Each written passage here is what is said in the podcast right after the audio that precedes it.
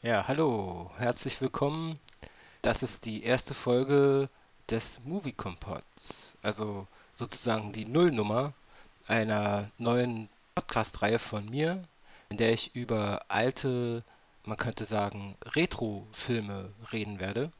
Ähm, oder auch über Regisseure und alles Mögliche, was mit dem Filmthema zu tun hat. Ähm, ich hoffe, ihr habt viel Spaß daran. Mal sehen, was daraus wird. Ja, und ähm, insofern will ich euch heute mal ähm, das Werk eines von mir hoch verehrten Regisseurs nahebringen. Okay, ich fange mal einfach an. Also der Mann, um den es heute gehen soll, der Regisseur und Schauspieler John Cassavet.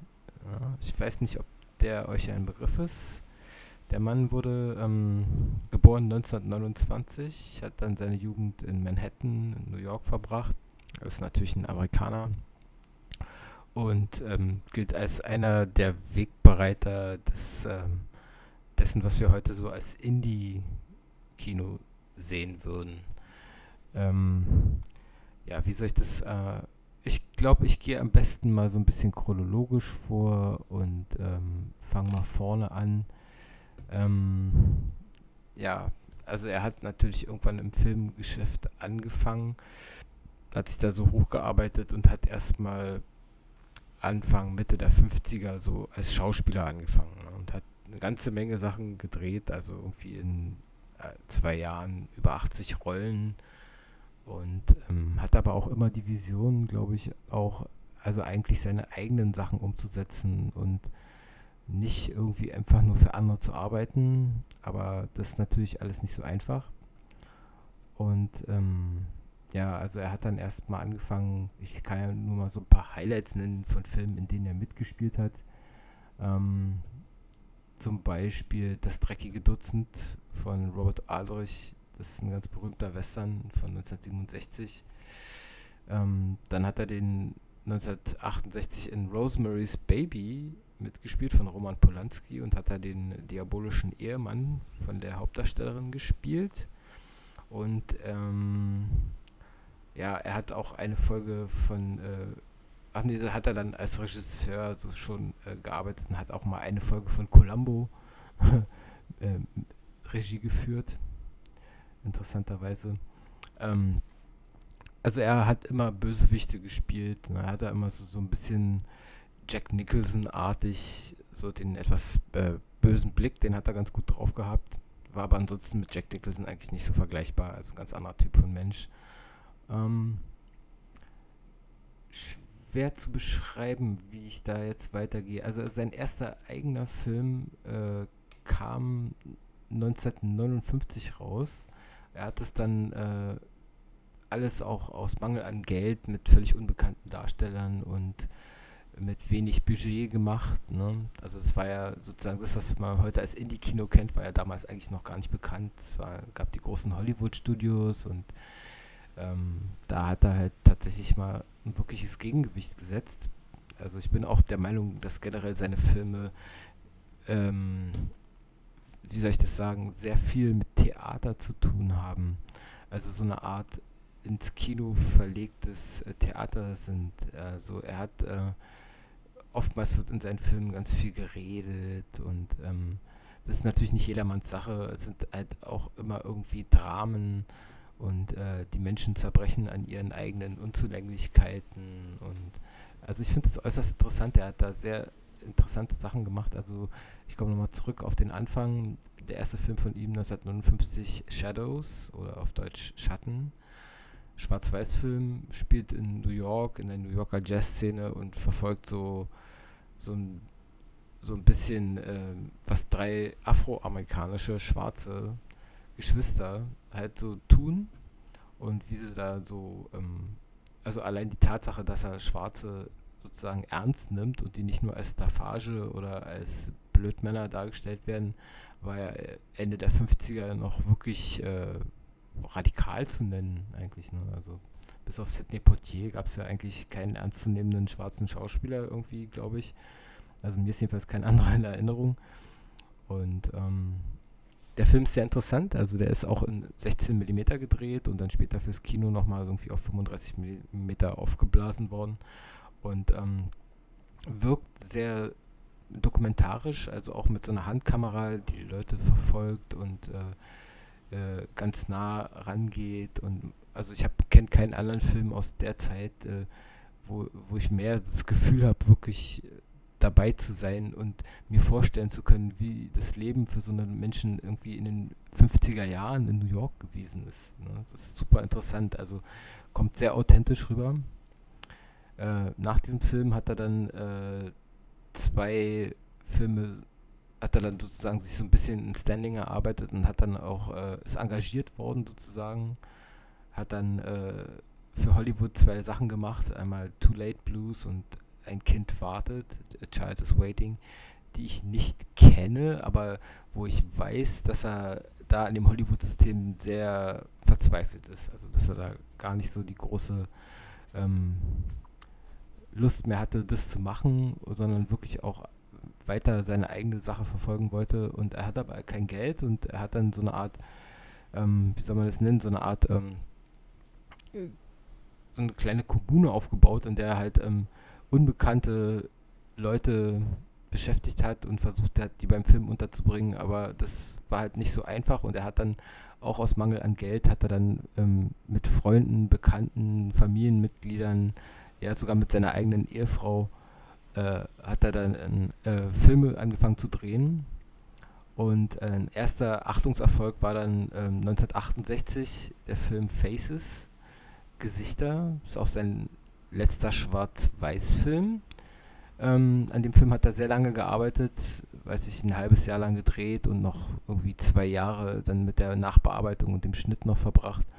Und ähm, der Film ist ähm, bisschen schwer zugänglich für heutige Zeiten, aber ich finde ihn sehr interessant. Er zeigt so, dass ähm, das Eheleben von äh, äh, von zwei Menschen, die halt äh, so auseinanderdriften und äh, eigentlich äh, gar nicht so richtig wissen, was sie mit ihrem Leben anfangen sollen und dann saufen, streiten, fremdgehen, all diese ganzen Geschichten und äh, da zeigt er auch schon das erste Mal dann so richtig die Technik, für die er dann auch berühmt geworden ist. Der Filmname sagt ja auch Faces, also er geht sehr nah an die Gesichter ran also teilweise so nah, dass man nicht mal mehr das ganze Gesicht auf dem Bildschirm sieht, sondern einzelne Ausschnitte, der Mund, der sich in Rage redet oder man erkennt Einzelheiten der Strukturen der Haut und das ist äh, total abgefahren. Das war also zu der Zeit überhaupt nicht äh, gang und gäbe, sowas zu machen. Ne? Und ähm, er hat halt wirklich die Distanz zu den, zu den äh, Darstellern total verkürzt und hat halt ähm, versucht, sozusagen ähm, dem auf den Grund zu kommen, was die Leute wirklich sind. Also John Cassavet wird nachgesagt, dass viele seiner Filme reine Improvisation wären. Das stimmt natürlich so nicht. Er hatte auch immer ein Drehbuch und äh, wusste schon, worauf er hinaus wollte, aber er hat sich halt auch darauf eingelassen, wenn die Schauspieler eigenes eingebracht haben und hat dann mit denen teilweise während der Dreharbeiten die Sachen umgeschrieben und auch tatsächlich auch improvisiert was ich ganz faszinierend finde, ähm, in 10 von, seinen, von den 14 Filmen, in denen er selber Regie geführt hat, äh, spielt seine eigene Ehefrau ähm, Gina Rowlands von, äh, die Hauptrolle. Mit ihr war er von 1954 bis zu seinem Tod 1989 äh, verheiratet. Äh, und sein ganzes Filmschaffen kann man auch so deuten, dass es wie so eine ähm, künstlerische Abbildung äh, des Verlaufs äh, seiner, seiner Ehe mit seiner Frau ist irgendwie. Ne? Man, man sieht ihr zu, in den, An in den ersten Filmen noch ist sie sehr jung und sehr hübsch und wie sie dann älter wird und aber auch schauspielerisch immer besser. Und also er feiert sie wirklich auf ganzer Linie. Ne? Kann man nicht anders sagen. Er selbst spielt auch in seinen eigenen Filmen oft genug mit. Und er hat äh, auch so, so eine Art Stamm von äh, Schauspielerfreunden sozusagen, die er immer wieder in seinen Filmen einsetzt. Ne? Ähm, okay, wir kommen dann mal ins Jahr 1970. Also ihr seht schon, ich gehe hier so ein bisschen chronologisch vor und mache das so ähnlich, wie ihr das von den normalen äh, Retro-Kompott-Folgen gewohnt seid. ähm, gehe ich die Sachen so ein bisschen sein Werk Stück für Stück durch. Äh, natürlich dreht es sich hier nicht um Spiele, sondern um Filme. Aber am Prinzip, ne, das Prinzip ist natürlich das gleiche. Der nächste Film von 1970, Husbands, Ehemänner, äh, total abgefahrener Film.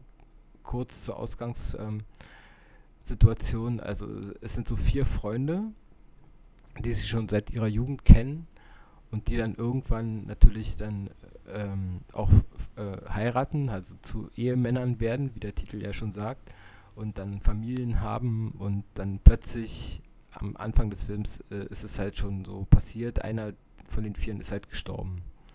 Und die anderen bringt es total außer Fassung. Also den, da läuft dann alles aus dem Ruder und die wissen, also, weil die so alle so eng miteinander verbunden waren, wie so ein langjähriger Freundeskreis und plötzlich ist einer von denen weg und wieder bringbar und die brechen halt mehr oder weniger zusammen und wissen gar nicht mehr, was sie machen sollen und wollen dann irgendwie nochmal was erleben und haben das Gefühl, also einiges auch verpasst zu haben und machen sich dann auf so eine, auf so eine gemeinsame Reise, die sie bis nach London führt und ähm, ich will gar nicht so viel spoilern, immer so, der Film ist äh, sehr interessant. Ähm, sehr abgefahren, die einzelnen Charakterisierungen und da spielt halt ähm, auch äh, äh, John Cassavetes selber natürlich eine der Rollen, dann äh, Peter Falk, den ihr ja bestimmt alle als äh, Inspector Columbo kennt, der war auch einer seiner Lieblingsschauspieler und ist auch in mehreren anderen Filmen vertreten. Ben Gazzara ist auch ein sehr guter Schauspieler, der, äh, der da auch mitspielt. Und also ein absolut sehenswerter Film. Halt, äh, man, man sieht dem Film natürlich an, dass er schon ordentlich gealtert ist. Ne? Bei Spielen würde man ja auch sagen, ob, sich fragen, ob die mehr oder weniger gut gealtert sind. Ich finde, seine Filme sind allesamt sehr gut gealtert. Also man sieht ihn zwar deutlich an, in welcher Zeit sie äh, spielen, aber die Probleme, die in den Filmen so aufgeworfen werden, die Fragen, diese ganz grundsätzlichen existenziell, existenzialistisch, sagt man wohl, ne? also diese ganzen Fragen nach dem, was will ich erreichen, wer bin ich überhaupt und, äh, und dass die Menschen halt tatsächlich einfach alle auch nur Menschen sind und an ihren eigenen Unzulänglichkeiten und an äh, zu hohen Erwartungen und was nicht allen äh, und anderen Fehlern, die sie begehen, dass sie da scheitern. Also ein Film haben selten ein Happy End. Ja manchmal schon. Ich glaube, ich kann mich jetzt so an zwei Filme erinnern, die schon so eine Art Happy End haben. Äh, aber die meisten gehen halt dann auch relativ offen aus und ähm, lassen einen mit mehr Fragen zurück, als man eigentlich am Anfang hatte. Ähm, Im Jahr 1971, mein Geburtsjahr, kommt dann auch mein absoluter Lieblingsfilm von seinem äh, Werk, und zwar Minion Moskowitz, eine aberwitzige, sehr seltsame Liebesgeschichte zwischen einem Seymour Moskowitz und der titelgebenden Minnie, die natürlich wieder von ähm, seiner Ehefrau Gina Rollins gespielt wird. Den Moskowitz spielt äh, Seymour Cassell, ein auch sehr guter Schauspieler, der in dem Film dann natürlich noch recht jung ist, mit langen Haaren und einem extrem großen Schnauzbart, was ihn echt witzig aussehen lässt. Ähm, die Story ist mehr oder weniger, er ist halt irgendwie so ein Parkplatzwächter, so ein komischer, abgewrackter Typ, von dem man nicht so richtig weiß, was man von ihm halten soll. Sie ist irgendwie auch eine, eine Frau, deren Ehe irgendwie gescheitert ist und die versucht sich da irgendwie neu zu orientieren und klarzukommen aus dem Film habt ihr am Anfang einen Ausschnitt gehört. Ne? Das war, wo der Moskowitz äh, in so einer Kneipe sitzt und dann quatscht ihn so ein Typ voll. So ein richtig abgewrackter, richtig komischer, ekliger, schwitzender, fetter Typ, der ihn da anmacht, mehr oder weniger, sich einfach bei seinem Hotdog bedient, da abbeißt und ihn mit seinen Pseudo-Weisheiten da voll quatscht und irgendwie nur froh ist, dass er mal jemanden zum Reden hat. Super Film total cool. Also es geht darum, dass die beiden sich kennenlernen. Ähm, sie ist irgendwie auf der Suche nach einem irgendjemanden oder so, mehr, oder weniger, aber es ist halt äh, alles Menschen, die sie ja so trifft, sind halt auch ziemliche Wracks und ziemliche Vollidioten. Und er verliebt sich halt total in sie, sie scheinbar auch in ihn so, aber sie will sich das nicht eingestehen und, und er ist halt den ganzen Film lang am Schuften und machen und und versucht auf aberwitzige Arten und Weisen ähm, irgendwie ihr klarzumachen, dass sie irgendwie füreinander bestimmt sind. Witziger Side-Fact ist, äh, in dem Film spielen auch die Eltern von dem Casavet und von seiner Frau mit. Also seine Mutter spielt die Mutter von dem Moskowitz im Film und ihre Mutter spielt äh, überkreuzt dann halt die Mutter von dem anderen, wie auch immer. Also die Eltern sind da, kommen da auch vor und es ist total witzig zu wissen, einfach, dass, dass sie wirklich miteinander verwandt sind. Das erzeugt so eine echt ganz komische Vertrautheit, die man so unter normalen Schauspielern dann irgendwie eigentlich auch nicht finden würde. Ähm, ja, okay, so viel mal dazu. Also der Film ist wirklich absolut sehenswert. Klingt jetzt vielleicht ein bisschen komisch, aber äh, eine Liebesgeschichte einfach so, was soll das sein? Ne? Was soll jetzt dran Besonderes sein? Das ist die Art und Weise es ist einfach die Art, wie er Filme macht. Ähm, sehr warmherzig, sehr nah an den Leuten dran. Sie zeigen, er zeigt sie mit all ihren Schwächen und Fehlern und Problemen, aber gleichzeitig geben sie halt auch nicht auf, auch wenn sie echt keine Chance haben irgendwie oder so. Ne? Das ist ganz abgefahren. Sowas findet man heute nicht mehr. 1972 hat er dann Co-Regie, also nicht alleine, sondern Co-Regie geführt in der einen Columbo-Folge, die ich schon erwähnt habe, Etüde in Schwarz. Ähm, ist wie alle Folgen von Columbo einfach super sehenswert. Also das, da kann man ja allein noch mal eine Folge drüber machen, nur über Columbo und Peter Falk und ähm, also die Serie ist ja an sich äh, auch schon äh, ein Meilenstein, ganz klasse. Aber das erwähne ich jetzt hier nur am Rande, weil es ist ja nicht wirklich ein Film von ihm. Ähm, sein nächster richtiger Film ist ähm, auch wieder ganz stark. 1974 sind wir jetzt schon. Äh, der Film heißt A Woman Under the Influence, eine Frau unter Einfluss.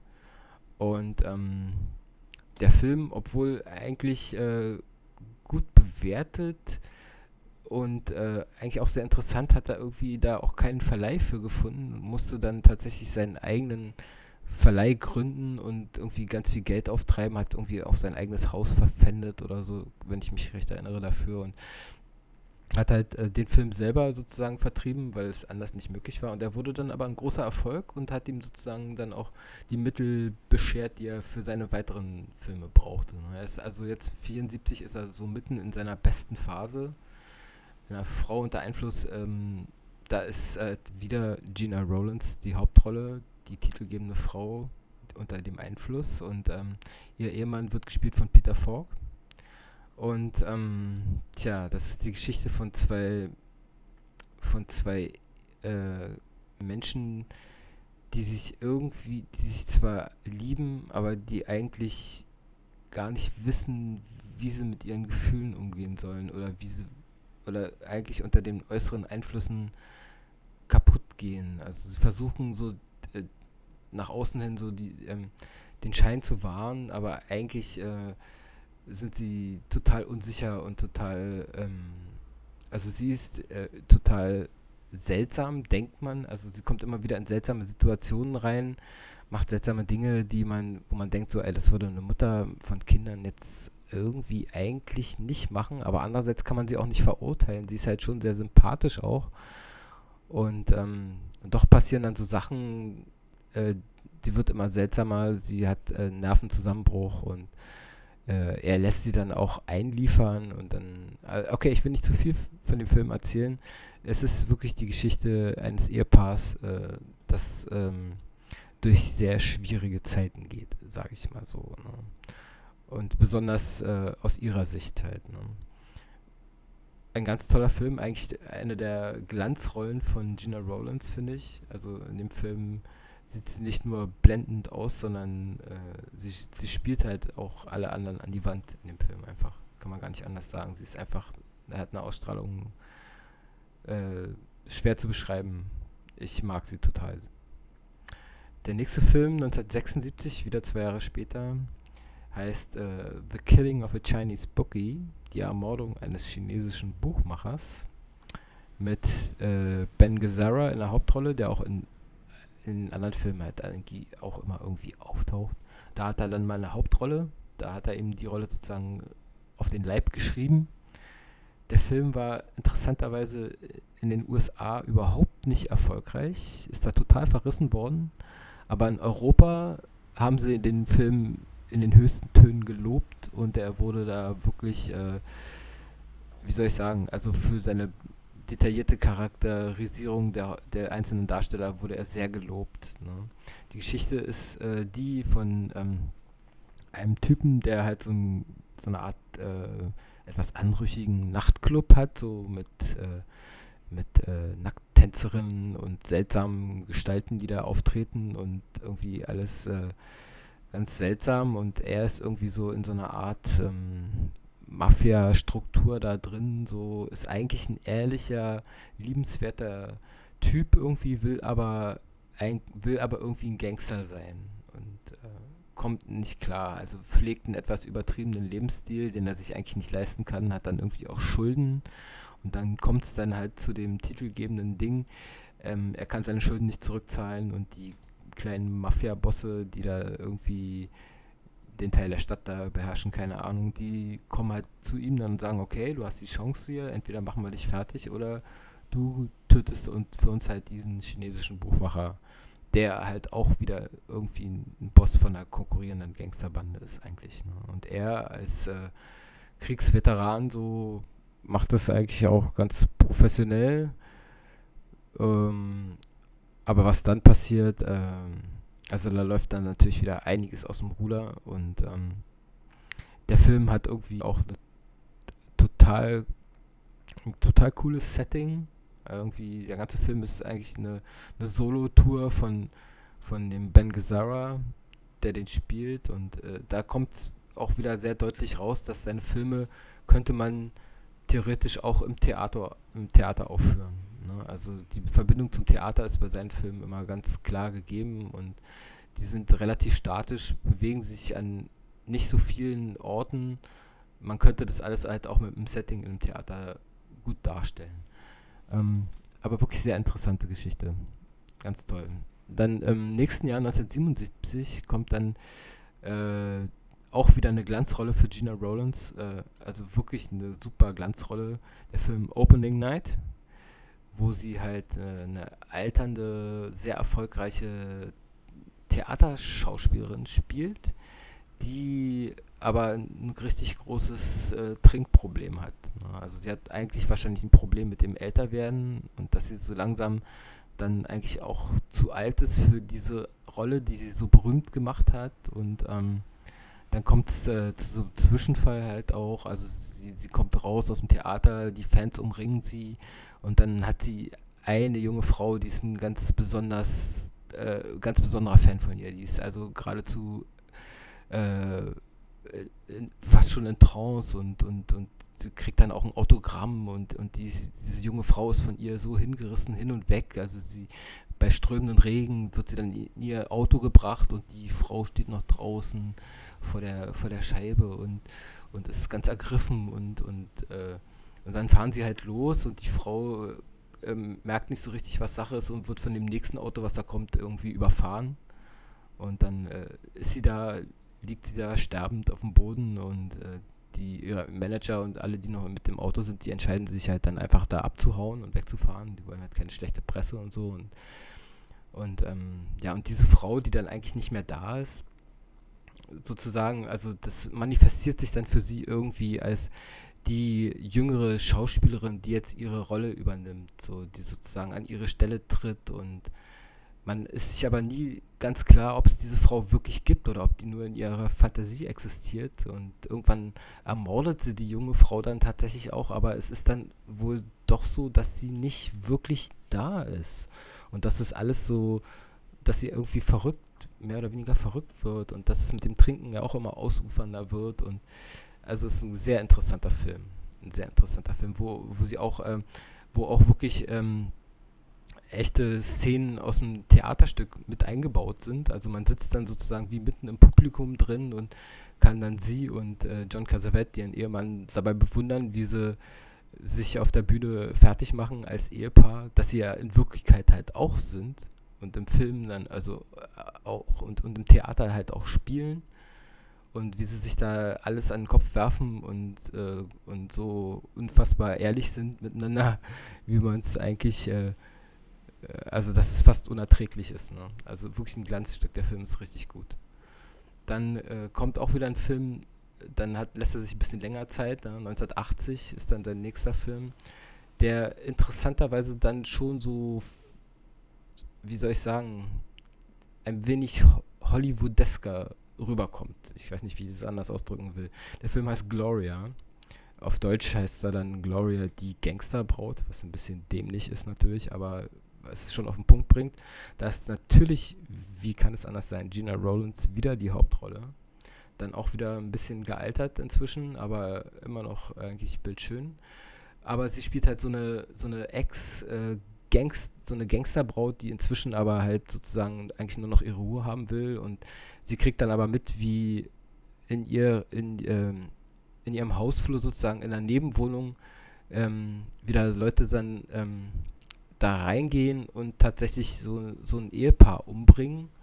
Und dann kommt dann der Sohn irgendwie von denen, so ein, so ein vielleicht achtjähriger, acht, neunjähriger Junge oder so, der kommt dann da rausgelaufen und, und zu ihr hin und, und ähm, ja, und sie muss dann irgendwie ihn schützen, weil die wollen den Jungen natürlich auch umbringen. Der hat halt irgendwie, der Vater von dem, der hat halt irgendwelche, wollte irgendwelche Geheimnisse ans FBI oder CIA irgendwie verraten und Gangster kam, sind dann gekommen und haben die halt bestraft und die wollen jetzt den Sohn auch haben und sie ist jetzt plötzlich in der Rolle der Beschützerin. Ne? Da erwachen dann so Mutterinstinkte in ihr und sie äh, ja, versucht auf alle Weise, die sie so, die ihr zur Verfügung steht, halt äh, die, das Leben von diesem Jungen halt zu retten. Ne?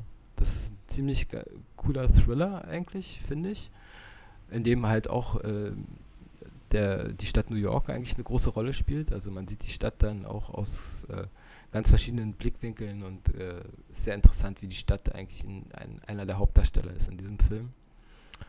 Ähm, ja, das ist ein super Film, kann ich nur empfehlen. Gloria ist halt auch relativ spannend und auch der junge äh, Mithauptdarsteller, der dann diesen Jungen spielt, der ist auch total komisch und seltsam und irgendwie, aber trotz allem ein realistisches Kind irgendwie, ne? kann ich nicht anders sagen. Ja, und dann wird es dann äh, schon ein bisschen abgefahren. Äh, also er hat, man muss natürlich dann auch mal sagen, äh, ein bisschen was nochmal zu ihm selber. Der Casavet, der hatte schon glaube ich, einen relativ exzessiven Lebensstil gepflegt. Also er hatte ein Alkoholproblem auf jeden Fall. Er ist ja im Endeffekt dann auch an den Folgen einer Leberzirrhose gestorben im Jahr 89 mit gerade mal 59 Jahren, was schon darauf hinweist, dass er sich seine Leber halt in Grund und Boden gesoffen hat. Aber das tut ja seinen Film keinen Abbruch. Also er ist ja total, also wirklich, äh, ist ja immer ähm, dran geblieben, sozusagen an seinem, an seinem Hauptthema sozusagen, äh, also wirklich äh, den Menschen so auf den Grund zu gehen, den verschiedenen Charakteren und denen ganz nahe zu kommen und zu erkennen, wie die wirklich sind. So, das ist so meine Meinung, die ich davon habe. Also der nächste Film 1984, der heißt Love Streams und ist auch natürlich, also ist, er hat keinen wirklich schlechten Film. Der Film ist aber ein bisschen schwieriger wieder. Also da ist es dann so auch auch Gina Rowlands spielt natürlich wieder mit, aber in dem Film sind er und sie ein Geschwisterpaar, was auch eine ganz interessante Konstellation ist. Als ob man nach einer langen, inzwischen weiß ich, 25-jährigen Ehe oder so, dann inzwischen dann wie, wie in so einem Geschwisterstatus angekommen ist. spielen sie dann halt auch nicht mehr ein Ehepaar, sondern halt ein Geschwisterpaar. Sie ist mit einem anderen verheiratet und hat äh, auch mit dem ein Riesenproblem. Also es geht dann äh, darum, bei wem die Tochter bleibt. Sie lässt sich scheiden oder er will sich scheiden lassen. Sie hat irgendwie auch einen, richtige, einen richtigen Vollschaden in irgendeiner Weise, hat Wahnvorstellungen und, äh, äh und ist halt wirklich äh, nicht gut für die Tochter, die dann auch zum Vater will und dann ähm, hat sie auch einen Zusammenbruch und dann dann geht sie halt zu ihrem Bruder, sozusagen zu John Casavet und ähm, und er führt ein völlig anderes Leben. Also das kann man sich auch gar nicht vorstellen. Er ist so, so ein, ähm, so ein, ja, wie soll man das nennen, so ein windiger Typ, der da irgendwie mit mehreren Frauen zusammen wohnt irgendwie und dann kommt dann plötzlich so eine Ex-Ehefrau von ihm an und setzt ihm so seinen Sohn vor die Tür und sagt, ja, du musst jetzt erstmal auf ihn aufpassen, ich muss weg. Und er hat seinen Sohn noch nie gesehen seit seiner Geburt. Und ähm, dann muss er plötzlich auf, da, auf so einen Jungen aufpassen und muss dann irgendwie und äh, kommt mal gar nicht klar und weiß überhaupt nicht, wie er dem in irgendeiner Weise irgendwas beibringen soll. Und dann kommt auch noch seine durchgeknallte Schwester und das äh, kann natürlich alles äh, nicht gut enden. Dann hat er, äh, danach hat er nur noch äh, einen Film gedreht und zwar 1985 äh, Sterben und Leben lassen, Big Trouble. Und das ist ganz seltsam, eine ganz seltsame Komödie. Die habe ich mir jetzt also im Research hier für diese Folge nicht nochmal neu angeguckt. Äh, da ist meine Erinnerung schon ein bisschen getrübt. Das ist schon länger her, dass ich den gesehen habe. Aber der Film ist nochmal auf eine gewisse Weise ganz lustig, aber er war auch kein, obwohl ich ihn recht gut finde, ist er kein Erfolg gewesen, soweit ich mich erinnere, sondern äh, irgendwie ist er halt tatsächlich für, für eine Komödie wahrscheinlich dann im Endeffekt zu, zu intellektuell gewesen. Also der Regisseur. Ne? Also man kann das, irgendwie konnte er das nicht richtig für die große Masse so inszenieren, dass da ein richtiger Erfolg irgendwie draus geworden ist. Der Film war, glaube ich, nicht so der, der Erfolg. Und ähm, ich muss nochmal erwähnen, dass es noch einen Film gibt, der nicht von ihm ist, in dem aber er die Hauptrolle und Gina Rowlands seine Ehefrau spielt, was auch nochmal ganz interessant ist, dass sie da wieder ein Ehepaar spielen in einem Film von jemand anders, der nicht von ihm ist. Ne? Der ist, wenn ich mich recht erinnere, heißt der Film The Tempest, der Sturm. Und da geht es dann auch darum, dass äh, irgendwie sie sich äh, er sich von ihr oder sie sich von ihm ähm, scheiden lassen will und er zieht sich dann mit den Kindern zurück auf so eine sonnige Insel, äh, wo er da irgendwie so ein Anwesen hat und dann ähm, der Film ist auch sehr witzig, sehr lustig und irgendwann zieht natürlich der titelgebende Sturm über die Insel und wirft dann alles durcheinander. Aber wenn ich mich recht erinnere, hat der Film halt auch in irgendeiner Form so ein, so ein, so ein Happy End, was ja nicht so oft vorkommt bei den Filmen von Mr. Casavet. Ähm, ja, und es gibt, also wenn man sich über ihn informieren will, es gibt eine Menge Sachen, die man über ihn im Netz finden kann. Also man kann eine Menge über ihn lesen. Es gibt einen sehr guten äh, Wikipedia-Eintrag natürlich auch, wo halt teilweise auch zu den Filmen verlinkt wird. Man kann die Filme in, also ich kann jetzt nicht im Einzelnen sagen, wie man äh, an die Filme rankommt. Ich weiß nur, dass zum Beispiel die Älteren, dass die durchaus zum Beispiel ähm, Shadows und äh, Faces, dass man die, glaube ich, auch durchaus bei YouTube findet. Die sind dann nun wirklich sehr alt schon, ne? Ende der 60er, Anfang, Ende der 50er und so. Sowas findet man natürlich auch bei YouTube. Und ähm, auch an die anderen Filme kommt man ran. Ich empfehle, die im Original zu gucken. Also es ist wirklich ein Riesenunterschied. Wenn man Englisch kann, sollte man sich äh, die wirklich im Original zu Gemüte führen. Denn wenn man einmal einen Originalfilm in Originalsprache gesehen hat, dann fällt einem, also mir geht es jedenfalls so, dann fällt einem dann immer nur noch auf, bei egal wie gut die Synchronisation ist, dass die Lippen einfach nicht vollständig synchron sind. Das, das kriegt man dann nicht mehr raus. Wenn man es einmal richtig gesehen hat, wie es wirklich ist, dann kann man Synchronisation nicht mehr so richtig ertragen. Und äh, außerdem ist es ja so, dass besonders in amerikanischen Filmen und erst recht in so Indie-Produktionen, die mit wenig Geld produziert sind, dass da halt äh, der Ton und das Bild wirklich im Original aufgenommen werden. Ne? Während man bei einer Synchronisation natürlich nicht nur die Stimmen synchronisiert, sondern auch alle Hintergrundgeräusche müssen neu synchronisiert werden. Man kann es ja nicht voneinander trennen. Ne? Sonst hätte man ja die Original-Hintergrundgeräusche mit den Originalstimmen. Das geht nicht. Also wird bei einer Synchronisation alles synchronisiert. Alles wird irgendwie nachgemacht, neu gemacht, äh, äh gefaked im Endeffekt. So also da ist der Originaleindruck ist einfach viel cooler. Also wenn jemand in einer Kneipe sitzt mit zig Leuten drumherum und die alle wirklich da sind und wirklich vor sich hin quatschen und dann auch die Stimmen nicht so nicht so doll und deutlich hervortreten, wie das bei einer Synchronisation natürlich mal rausgearbeitet wird.